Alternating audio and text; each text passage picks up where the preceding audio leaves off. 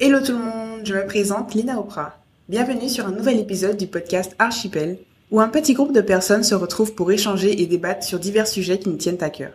Nous sommes aujourd'hui avec Céline, David, Noah et Erdan, et nous abordons le sujet de la santé mentale dans notre communauté antillaise. Entre tabous, clichés culturels, absence de représentation et sentiments fréquents d'invalidité, peut-on aujourd'hui dire que dans notre communauté noire, spécifiquement aux Antilles, nous avons un accès libre à la santé mentale? Noah, comment se fait Euh, alors personnellement, j'ai jamais eu à devoir chercher euh, des spécialistes euh, de la santé mentale en Martinique. Donc, pour être honnête, je ne sais pas réellement comment ça se passe. Voilà, c'est ce que j'ai dire moment. Et euh, ben moi, je rejoins Noah aussi. Personnellement, je n'ai pas encore eu euh, à chercher que ce soit des psychologues, des, euh, de tous les professionnels de la santé mentale. Mais euh, je trouve que c'est une excellente question et, euh, voilà. Hum, ben, pour le coup, moi j'ai déjà pu avoir accès à des professionnels, tu vois. Et en fait, il suffit de, suffit de se renseigner, tu vois. De... Après, c'est une question de, aussi peut-être de besoin de chacun. Plus tu as besoin de, plus tu en as besoin, plus tu vas chercher à avoir l'information, tu vois. Mais il faut juste chercher l'information. Moi, je, rejoins euh, mes camarades. non, je, n'ai pas eu, je n'ai pas eu l'occasion, enfin l'opportunité du moins de, de- consulter un, spécialiste. euh, mais je pense que c'est très important de, de- démocratiser l'accès euh, aux soins, que ce soit médicaux, psychologiques, surtout pour les jeunes. Mais euh, outre le fait que vous n'ayez pas eu besoin vous-même de, Mm. de consulter, est-ce que vous pensez que si, vous, si on vous avait présenté cette chose, si c'était euh, quelque chose un peu plus, euh, on va dire, commun, est-ce que vous pensez que vous auriez pu peut-être euh, le recommander à quelqu'un ou vous-même l'utiliser? Est-ce que c'est assez, euh, assez, assez proche en fait des personnes? Euh, je pense pas. En fait, je trouve que ça reste quand même un sujet assez tabou ici. Et c'est pas assez démocratisé. En fait, euh, pour les Martiniquais, quand tu vas chez le psy, c'est que tu es fou, que tu as des problèmes de psychologie. Enfin, tu peux en avoir, mais pas forcément. En fait, tu n'as pas besoin d'être euh, en grosse dépression ou quoi que ce soit pour aller voir un psy. Et on n'a pas. On n'a pas vraiment d'informations dessus et personnellement j'ai déjà vu un psy, enfin une psy mais c'était pas en Martinique et du coup, je sais pas en fait, même j'aimerais éventuellement peut-être voir un psy euh, dans un futur proche, mais je sais pas. Enfin, j'ai l'impression que c'est plus difficile en fait d'en trouver ici que- qu'ailleurs en fait. Il y a moins de. Pas de pub, il y a vraiment de pub pour, les... pour les psys, mais enfin, j'ai l'impression que c'est beaucoup plus De facile de. Voilà, il n'y a pas assez de communication en fait sur ça euh, en Martinique. Et toi, c'est Et euh, moi, je voulais rajouter que, comme disait Noah, c'est un peu un sujet tabou et que euh, la priorité, n'est pas donnée à ça. Quand on a ces difficultés, on se dit, bon, on va les traverser seul, on n'a pas besoin forcément d'en parler, d'être suivi pour ça. On se dit, bon, ça passera, etc. Alors que pas forcément, il y a des choses qui datent d'avant toi, tes parents, tes grands-parents, ils ont subi peut-être des traumatismes, qu'aujourd'hui tu as des comportements qui sont issus de ça et que tu ne comprends pas forcément. Donc un suivi psychologique serait parfois très très nécessaire.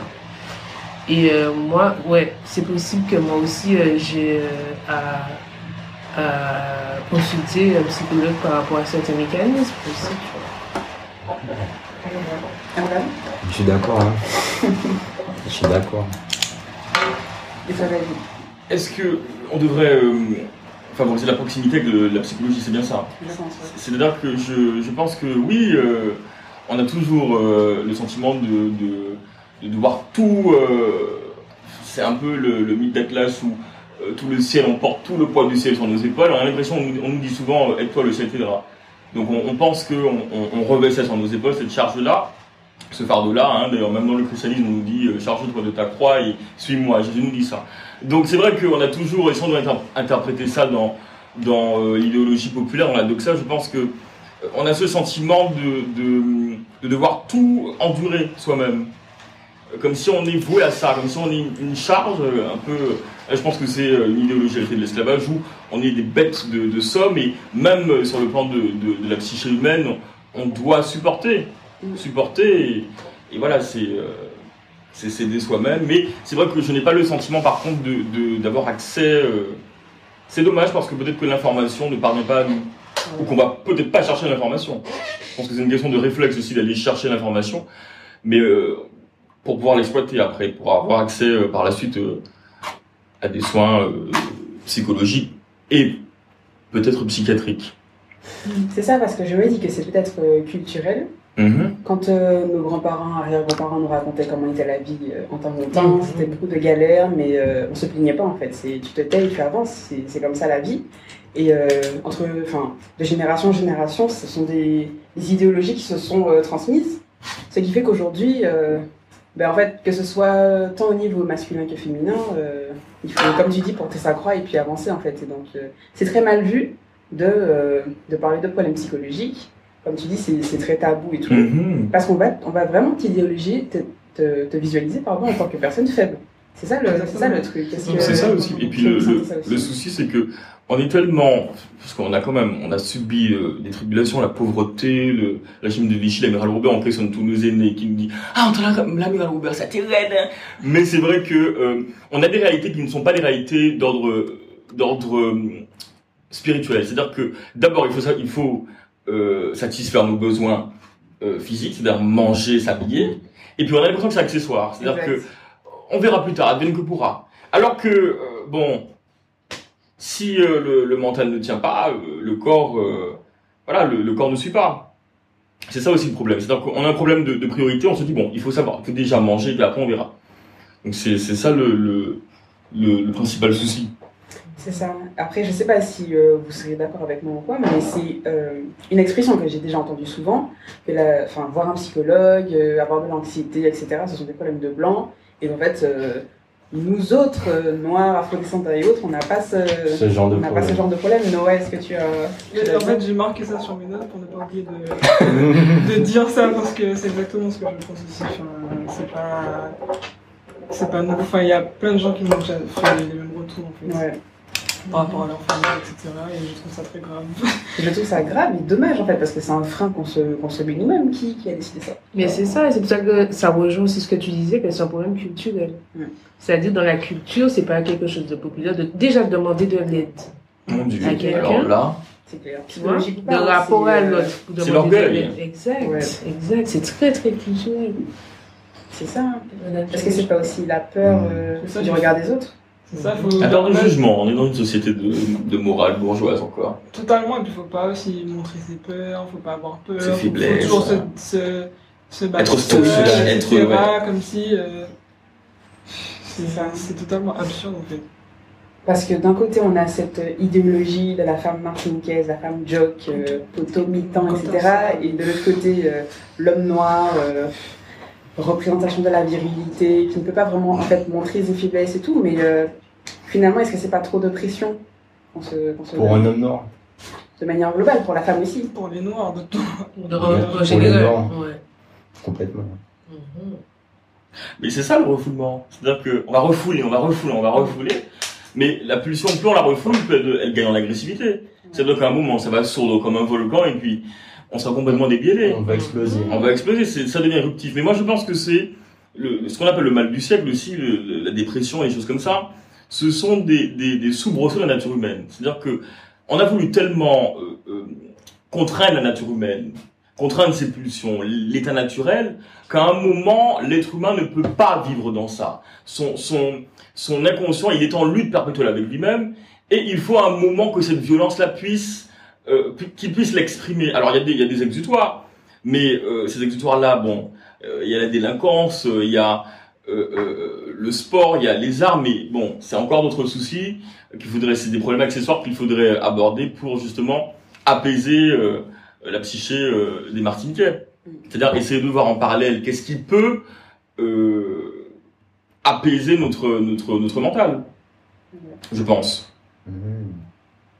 Le sport, hein. Le sport, je pense que c'est un très bon moyen de- Beaucoup le sport. de purger ces, ces, ces espèces de, de, de, de pas d'état, des mots que l'on a. Après, il faut voir aussi l'héritage génétique. Parce qu'on n'a pas une prédisposition euh, sur le plan génétique. Il, il y a eu beaucoup de travaux sur le, le gène dépressif, par exemple. Après, ça a été réfuté, mais on se dit, est-ce qu'on n'est pas quelqu'un qui est plus enclin à la mélancolie? Euh, on regarde par exemple chez, chez tous les artistes, la mélancolie a fait de très belles œuvres. Et pourtant, euh, il y a des artistes qui se sont suicidés, etc. Donc, est-ce que ce n'est pas aussi un mal qui est dû à une prédisposition génétique? Parce qu'on on a établi aussi une espèce de, de relation entre le génie et la folie dans le cerveau. Euh, donc, c'est une question qui est très épineuse et très tortueuse. Et personne n'a réussi à la résoudre pour l'instant. C'est clair. Et euh, tu as parlé de suicide tout à l'heure, et en Martinique, euh, on a quand même un taux de suicide, enfin que je trouve, je connais pas vraiment les chiffres ailleurs, mais je trouve qu'on a un taux de suicide assez euh, élevé, puisque par an, ça paye de 20 à 30 personnes qui se tuent, et c'est en très grande majorité des hommes. Et, et donc, ce qui me, enfin, ça rejoint un peu ce que je disais tout à l'heure sur l'image qu'on a de l'homme noir, de la femme noire, en fait. mais je me demande, est-ce que dans votre, dans votre, dans vos cercles, etc., est-ce que c'est pris au sérieux? Lorsque, lorsqu'on présente des problèmes que ce soit euh, dépression, anxiété ou d'autres, hein, euh, est-ce que vous pensez que les gens prennent ça vraiment au sérieux ou est-ce que c'est encore, euh, c'est encore trop, trop vague, trop tabou? Pour moi, c'est encore trop tabou. hein. C'est trop tabou. C'est trop tabou. Pour moi aussi. C'est trop tabou. Et surtout, encore plus aux Antilles où on a cette image du père, le père qui gère le foyer, le père qui ne montre pas ses émotions. Je ne sais pas si vous, au sein de votre famille, vous avez facilement un père qui vous dit euh, qu'il vous aime, etc. Mais dans beaucoup de foyers, ça n'existe pas. C'est le père, Ouais. c'est là qui est l'ordre. La manifestation de la- l'amour, ouais. Exactement. c'est une figure d'autorité. et- La Mhm. figure d'autorité, c'est l'ordre. Tu vas à l'école, tu ramènes des bonnes notes, tu ceci, tu ceci. C'est que l'ordre. Et c'est ça qui est dommage parce qu'en fait, on confond euh, montrer ses émotions et montrer de la vulnérabilité. C'est ça. Parce qu'on est d'accord qu'on n'a pas forcément envie de voir euh, sa figure paternelle pleurer tous les jours, Mm. mais euh, montrer de l'émotion à un enfant, c'est, euh, on a, il y a des études hein, qui montrent c'est que essentiel. essentiel Important. pour le développement Essentiel. psychologique. Ah oui. Ça peut même montrer jusqu'à des signes d'autisme et tout, donc Mhm. c'est, euh, c'est vraiment essentiel. Mhm. C'est vrai que c'est c'est- c'est- c'est une question qui est très taboue ici. Hein. euh, La question de, on nous dit souvent, ah, c'est un simple vague à l'âme, ça va passer, c'est c'est Ouais. passager. Et puis, on, on a tendance à croire que le, le- la personne dépressive est une personne qui est comme un caliméro qui s'habitue sur son sort constamment. C'est-à-dire, oh, je... Alors que non, euh, parfois on peut avoir des personnes très joyeuses, je prends mon exemple, et puis euh, se terrer, se morfondre, on a cette, euh, nous les hommes aussi surtout, on a cette, ce réflexe de se morfondre et de s'isoler. Alors déjà là, c'est un symptôme de, de la dépression, on s'isole, on veut plus voir personne.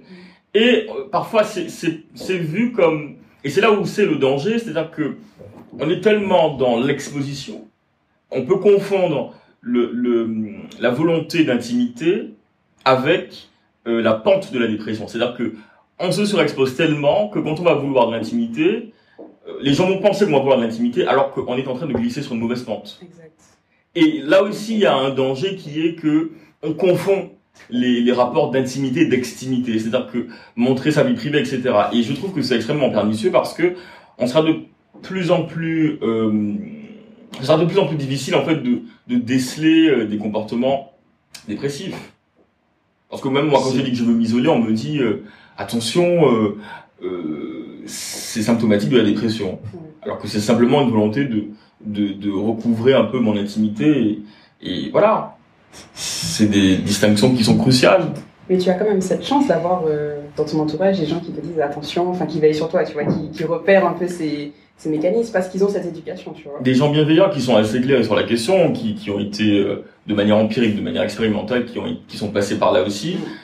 Mais c'est vrai que euh, il faut se méfier aussi des gens qui, euh, comment dire, qui expriment beaucoup de joie parce qu'ils arrivent à, c'est-à-dire que en société on porte des masques et ils arrivent très bien À jouer. à jouer, à sourire. Après, il y a, il y a plein de questions qu'il faut se poser aussi. Il faut par exemple se demander pourquoi quelqu'un peut tomber en dépression. Tu vois, quelles sont, La, la cause. qu'est-ce qui amène ouais. à, tu vois. Ah, il faut toujours étudier. euh, C'est la théorie de l'esprit. Étudier euh, le milieu. euh, Est-ce qu'il y a un déterminisme sy- symbolique dans la famille, l'environnement socio-culturel? Qu'est-ce qui a déterminé ce comportement-là? Oui, toujours, c'est toujours s'intéresser à la cause, à la causalité.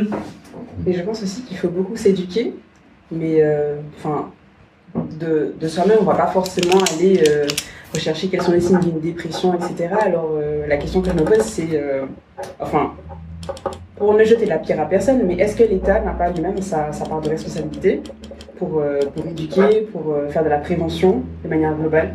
T'en penses quoi, non Mais comme je disais euh, tout à l'heure, il n'y a pas assez de communication là-dessus en fait. On se sent pas forcément dans un lieu sûr. Enfin, on a un peu peur de faire nos recherches. De...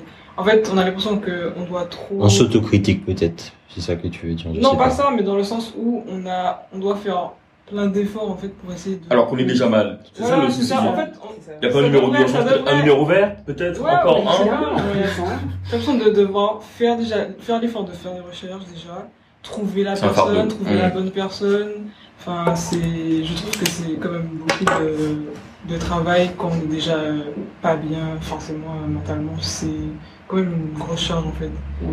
Ça va pas venir à toi en fait, c'est à toi de chercher, de creuser partout, d'aller Alors ça chercher. doit être accessible. C'est un problème avec ça, ouais. Surtout que ici, euh, à part le bouche à oreille, va chercher un truc sur internet, c'est super galère. Soit ça n'existe plus, soit les horaires c'est pas ça, tu appelles le numéro de téléphone, c'est pas Le secrétariat, pas pas- carré bon. du coup, tu es obligé d'en parler forcément à des gens pour être au courant et t'as pas forcément Pas envie de, forcément envie.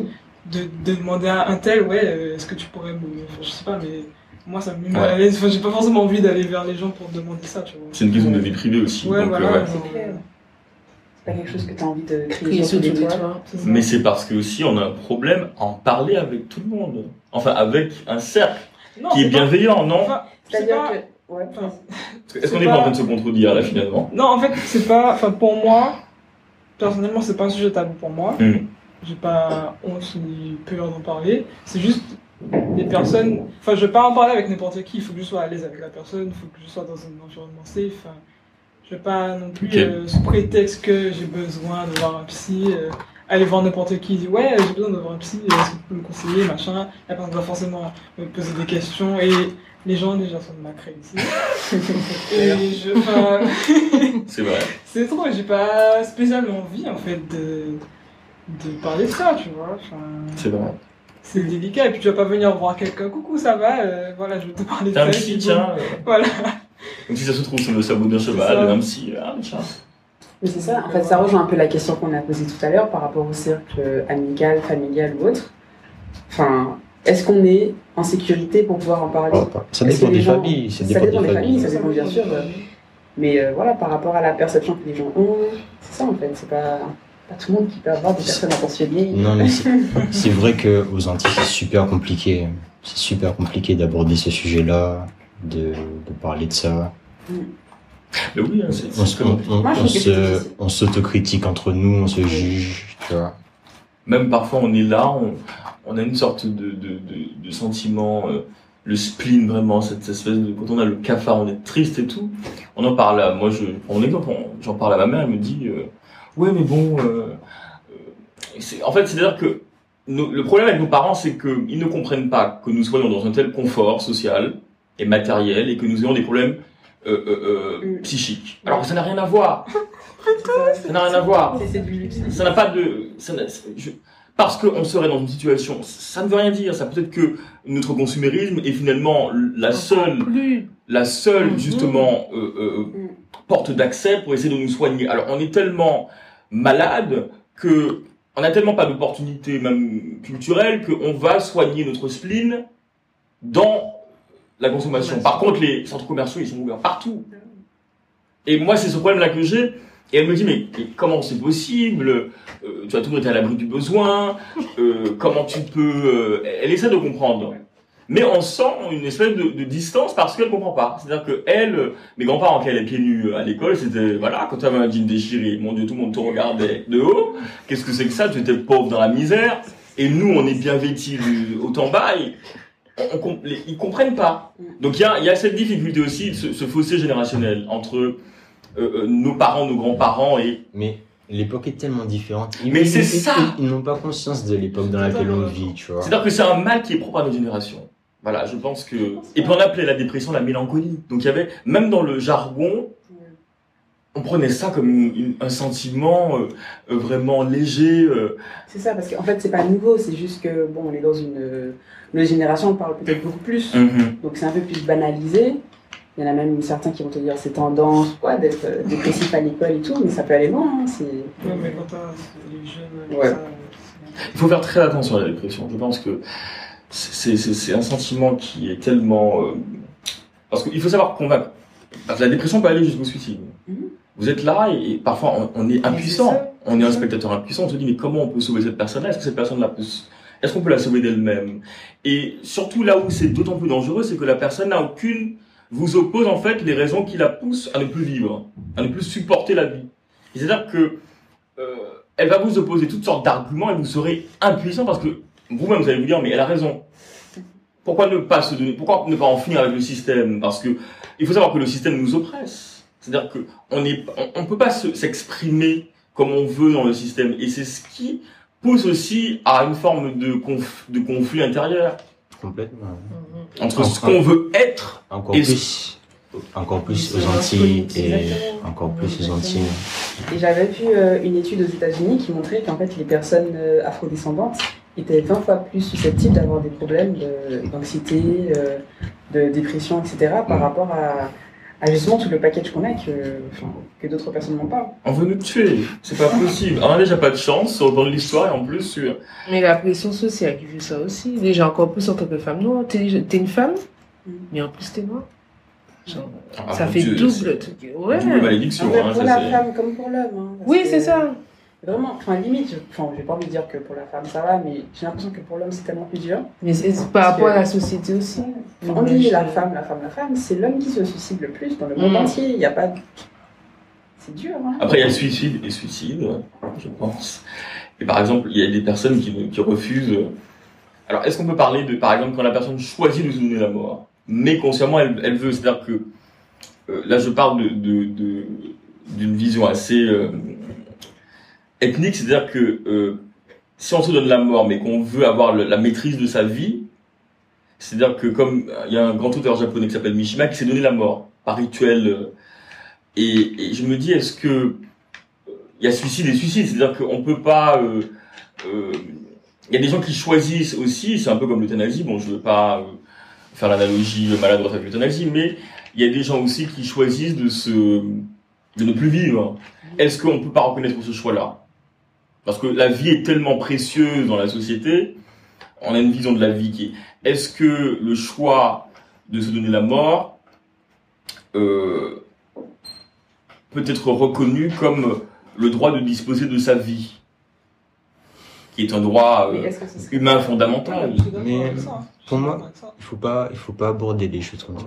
Genre, ah, pour moi, il faut, faut plus euh, essayer de, faut plus essayer d'empêcher la, la personne de se suicider. Tant qu'on peut, tant qu'on peut. Ça dépend aussi, en fait, ça dépend du contexte. Si c'est une personne qui est malade, qui est dans un lit couché H24 et qui a rien à, qui est comme un légume, machin. Oui, c'est une autre question encore. Ça, c'est encore une autre question. parce que c'est des maladies physiques, mais quand il... Oui, après, c'est sûr que c'est pas du Oui, c'est clair, c'est clair, mais ça, enfin, pour moi, ça revient au même. Tu peux pas. Euh, je sais pas. Je ne fais pas l'apologie du suicide. Hein. non, pas du tout. Je dis simplement que des gens choisissent de. Euh, par exemple, l'euthanasie, c'est de notre point de vue, pour moi, pour moi, c'est un suicide. On se donne la mort, on se donne la mort. Donc, euh, est-ce qu'à un moment, là, je parle d'un cas de fin de vie. Hein, je ne parle pas de d'un jeune dans la fleur de l'âge. Est-ce que ici, parce que là, ça, ça touche un autre sujet. Hein, est-ce qu'ici, euh, parce que la personne est dans un, état neurovégétatif, est-ce que euh, euh, sa famille ne peut pas décider mais, bon, c'est bon, c'est le sujet. mais non, je ne suis pas en train de dire que les gens qui se suicident, suicidez-vous. Non, parce que c'est extrêmement, c'est une, une vision assez opaque des choses. Mm-hmm. Il faut savoir apporter un éclairage à la personne parce que parfois on a des œillères, on voit noir partout, et il faut une aide extérieure qui puisse nous, nous, nous apporter une vision assez synoptique, assez d'ampleur pour qu'on puisse se dire effectivement peut-être que là je me polarisais sur quelque chose de mauvais. Et pour qu'on puisse effectivement étendre notre point de vue et se dire ben quelqu'un m'apporte une lumière enfin. C'est là le, le et c'est là le je pense le concours qui, du psychologue. Ok. Euh... Céline, t'as quelque chose à ajouter? Euh, pour moi, les maladies euh, du psyché, etc., sont beaucoup plus peut-être douloureuses, ou en tout cas, elles sont plus difficiles à aborder, à approcher que les maladies physiques. Mhm. Quand c'est physique, tu le vois, tu le mhm. ressens, tu peux dire tel endroit j'ai mal, tel endroit. Mais quand c'est psyché et que tu as du mal déjà à décrire ce qui se passe en toi, que ça touche quelque chose de non matériel, c'est encore, plus, compliqué. Chaud. Je suis d'accord avec toi. Que ça soit pour la personne qui le vit et pour la personne qui est en face qui essaie de comprendre ce que tu lui dis, tu vois. Et je pense que c'est pour ça que, surtout dans notre communauté, c'est de plus en plus délicat d'en parler. Je pense que c'est pour ça. Je pense que c'est pas seulement notre communauté, c'est qu'on a du mal avec le, le spirituel, tu sais, on a du mal à appréhender tout ce qui n'est pas matière. C'est comme le problème des hystériques. Vous voyez une personne qui est immobilisée, le médecin va l'analyser, va l'ausculter. La personne, d'un point de vue somatique, d'un point de vue du corps, elle n'a rien, elle n'est pas paralysée, il n'y a rien. C'est psychique. Et à un moment, c'est là où Freud est arrivé, elle a dit, ben, on va essayer de guérir les choses de notre point de vue.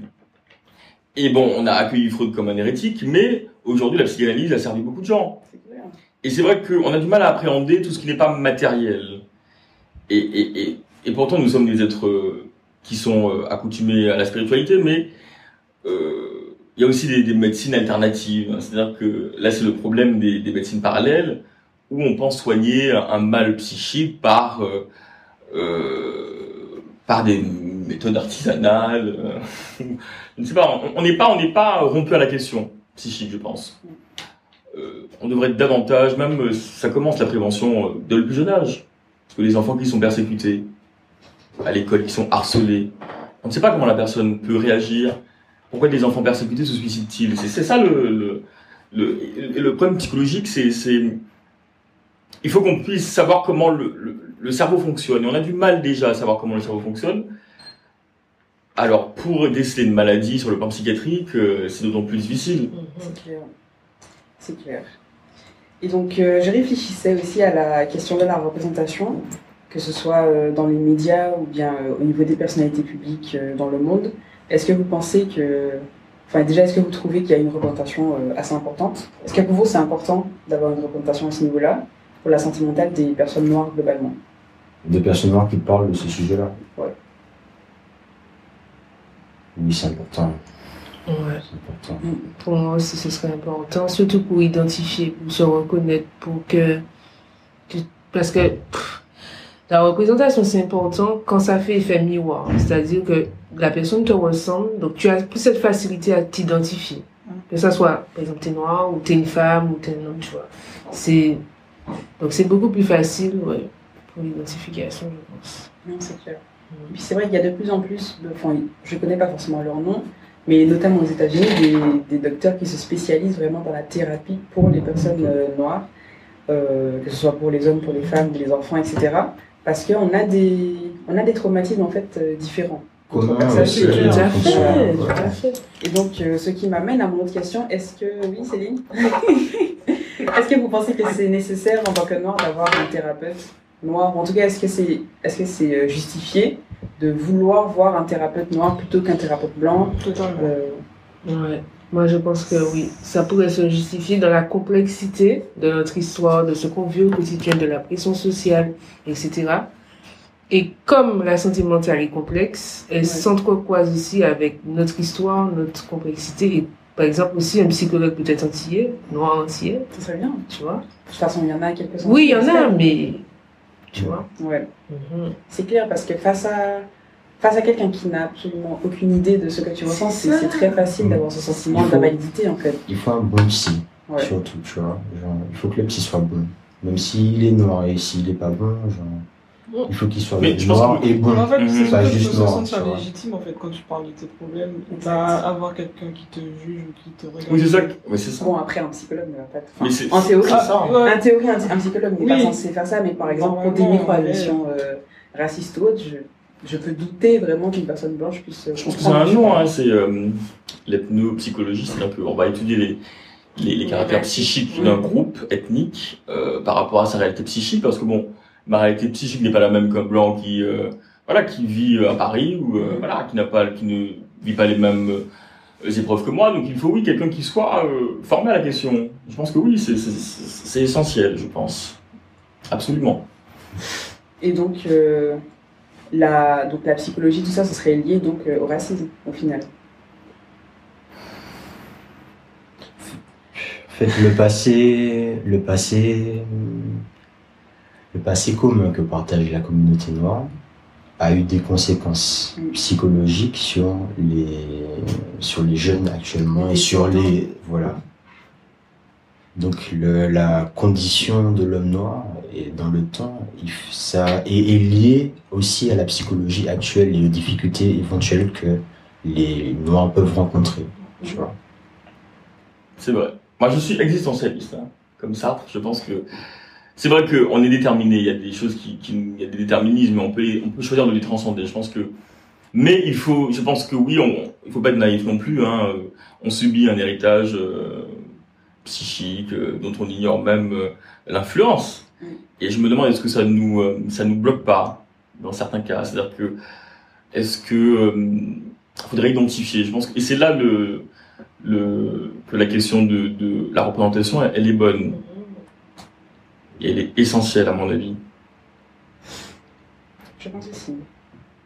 Mais je voulais ajouter une dernière chose. Euh, Est-ce que... euh, moi, c'est une question que je me pose, parce que euh, il y a une sociologue qui a écrit sur ça, Eva Elouz, et elle a- elle a- son, son livre s'appelle Apicratie. C'est-à-dire que c'est vraiment le, le système de, de l'injonction au bonheur, constamment, tout le temps, être joyeux, être positif, machin. Et moi, je me demande, est-ce que ça crée pas un effet euh, gribouille? C'est-à-dire que on se dit, euh, bon, on t'enjoint à être tout le temps heureux, machin, il faut, faut surtout pas penser aux choses euh, incommodantes, euh, désagréables. Et est-ce que je pense, est-ce que, est-ce que ça ne crée pas aussi euh, euh, une forme de, de, de rejet aussi? C'est-à-dire que on nous apprend pas aussi à accepter nos émotions. C'est ça. C'est-à-dire qu'une émotion qui serait dite mauvaise, eh bien, il faut la refouler. Faut surtout pas l'accueillir. Alors, et je me demande, est-ce que le psychologue ne serait pas nécessaire pour nous apprendre à accueillir avec sérénité, avec quiétude, ce sentiment que l'on pourrait qualifier de négatif? Est-ce que pour, de point de vue de l'équilibre euh, euh, euh, du cerveau humain, est-ce qu'il ne faut pas euh, que, que le fléau puisse accepter une part de positif Parce que dans la vie, tout n'est pas joyeux?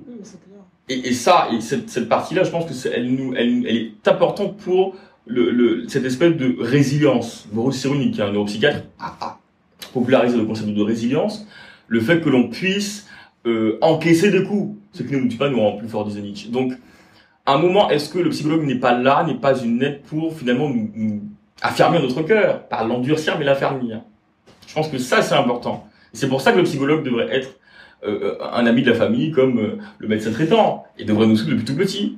Un psychologue pour toute la famille, tu penses que Bien sûr. Mais ce serait, je pense que ça, réglerait, je pense ça réglerait que- beaucoup de problèmes en Martinique. Ah mais bien sûr, démocratisons les psychologues. Un psychologue devrait être une institution en Martinique, surtout, Surtout. surtout en Martinique, et surtout du point de vue de l'esclavage, parce qu'on a appris aussi à refouler notre héritage, à dire oui Boana quand le blanc arrive, ça c'est c'est un problème aussi. Euh, euh, non non, le problème est trop complexe. Je, je- Moi-même je suis dépassé. Et non non non, parce que René Ben il a parlé de ça, il a pris la topique freudienne et il l'a appliquée aux Antilles. Et je vous dis c'est c'est juste incroyable la façon dont nous avons réprouvé notre nature. Cette espèce de... On a enfoui notre nature, comme si il fallait nous cacher, nous... Et à force de, de, de, de, refouler, la violence revient comme un boomerang. Et ça revient, mais violemment, de, de manière véhémente. Et, je pense que le psychologue, c'est... C'est un personnage qui devrait être essentiel comme le Camboiseau. ou- oui, c'est vrai. Dans tous les contes, on devrait faire l'éloge des psychologues. Ah oui, je pense. Hein. Ah oui, je vous dis. Ça devrait être. Il devrait y avoir, vous savez, un bâtiment public pour les psychologues. C'est-à-dire que, on- comme à la mairie, je peux vous assurer, tout le monde sait où est la mairie de Fort-de-France. Oui. Alors pourquoi on ne sait pas où sont les psychologues? C'est clair. Non, je pense que c'est vraiment un, problème d'éducation et, et de communication. Ah, la Mais, communication, mon Dieu. En fait, il n'y a pas cette volonté publique et du coup, je ne sais Mhm. pas qui, qui devrait euh, agir en premier. Est-ce que les psychologues doivent euh, mettre des drapeaux euh, Moi, je pense qu'il faudrait créer des colloques. Il faut qu'il y ait des, des... qu'en matière de politique publique, on fasse appel, notamment en criminologie, hein, on fait appel aux sciences humaines, aux psychologues, aux psychiatres, aux médecins, pour comprendre le phénomène criminel. Mm. Et dès lors qu'on arrive à comprendre, on fait appel à ça, c'est la criminologie, donc c'est la science de, de la criminalité, on se dit, ah ben voilà ce qui a conduit peut-être. Et c'est une question publique, la santé mentale. Donc demain, on va voir le, le, le, le, le criminel euh, euh, commettre un forfait, on va se dire, mon Dieu, mais on ne sait pas ce qui, ce qui s'est passé. Vous savez, parfois, le, le bourreau devient, le, l'opprimé devient le bourreau. Non, mais c'est clair.